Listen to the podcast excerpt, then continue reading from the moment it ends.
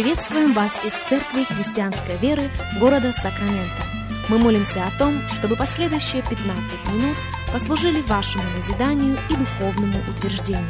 Присоединяйтесь к нашему эфиру, как пастор Сергей Головей предлагает вашему вниманию передачу «Настоящая истина». Здравствуйте, уважаемые радиослушатели! Сергей Головей у микрофона и в Церкви Христианской Веры мы приходим к вам – Огромнейшая благодарность всем и каждому за то, что и сегодня становитесь частью нашего вещания. Не громко сказано, для нас действительно большая честь встретиться вместе с вами.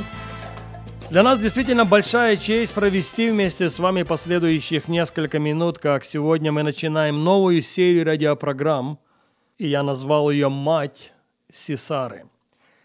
Наш базовый текст – это книга Судей, 4 глава, и вашему вниманию несколько стихов, начиная с первого.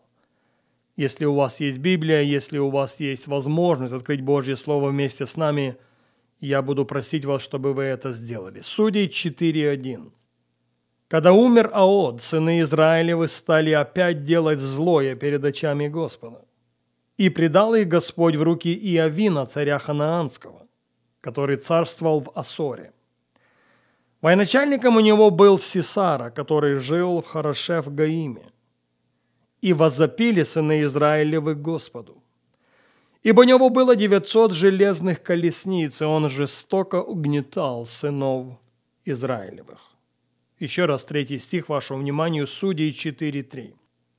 «И возопили сыны Израилевы Господу». Это, кстати, было далеко не первый раз – в первом стихе мы с вами прочитали, что сыны Израилевы стали опять делать зло. Ключевое слово здесь «опять». Наш текст – это небольшой исторический взгляд в то, что имело место в жизни израильского народа. Они в периоде, который называется периодом судей. Достаточно продолжительный период, я должен добавить. Примерно 450 лет. И вот в этот период, продолжительностью 450 лет, духовная жизнь общества напоминала собой некие американские горки. В одно время они были на высоте, призывали Бога Авраама, Исаака Израиля, следовали его уставам и постановлениям. Но на следующем витке все менялось. Все менялось до такой степени, что народ отступал от Бога. И вместо того, чтобы служить живому Богу, они служили Ваалам и Астартам. Они служили богам той земли, в которую Бог привел и дал ее им в наследие. Так вот, в первом стихе еще раз, четвертой книги Судей, мы читаем, когда умер от сыны Израилевы стали опять делать злое.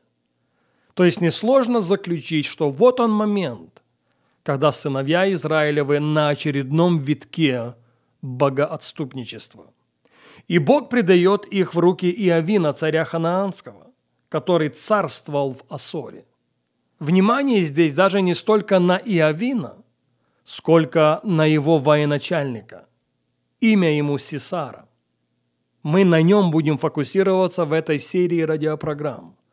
Даже не столько опять-таки на нем, сколько на его матери, имя которой мы с вами не знаем. Итак, Иовину царю Ханаанскому подчинен народ израильский. У Иовина военачальник Сесара.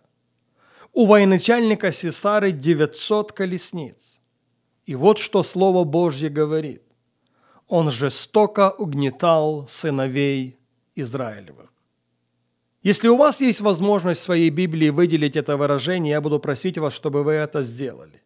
И он жестоко угнетал сынов Израилевых 20 лет. Это вторая половина третьего стиха четвертой книги Судей. Итак, Сесара. Кто он? Из прочитанного текста, как замечено было раньше, мы узнаем, что он военачальник.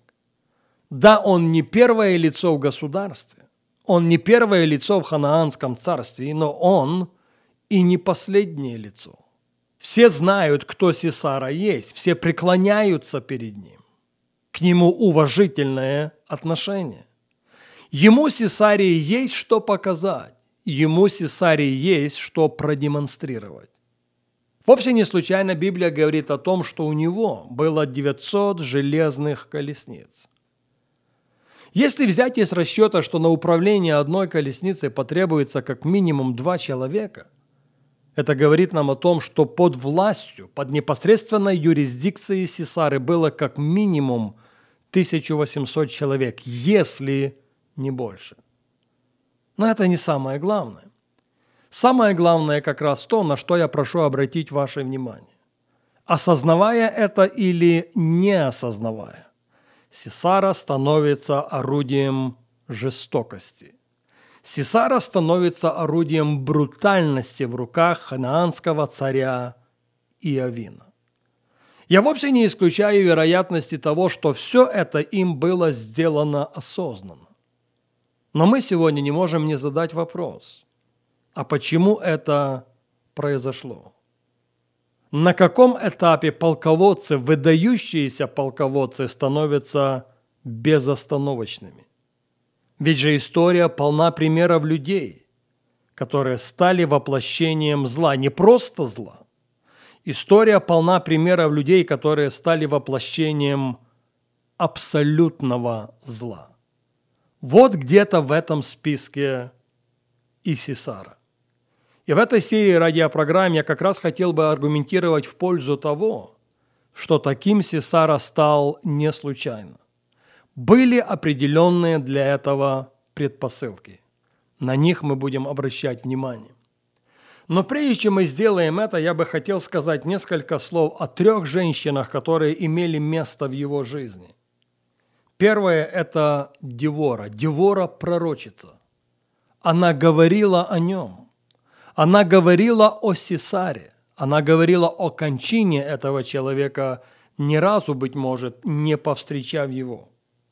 В продолжении нашего текста мы читаем следующее. Судей 4.4. В то время была судьей Израиля Девора пророчица, жена Лапидофова. Она жила под пальмою Девориную между Рамою и Вифилем на горе Ефремовой, и приходили к ней сыны Израилевы на суд.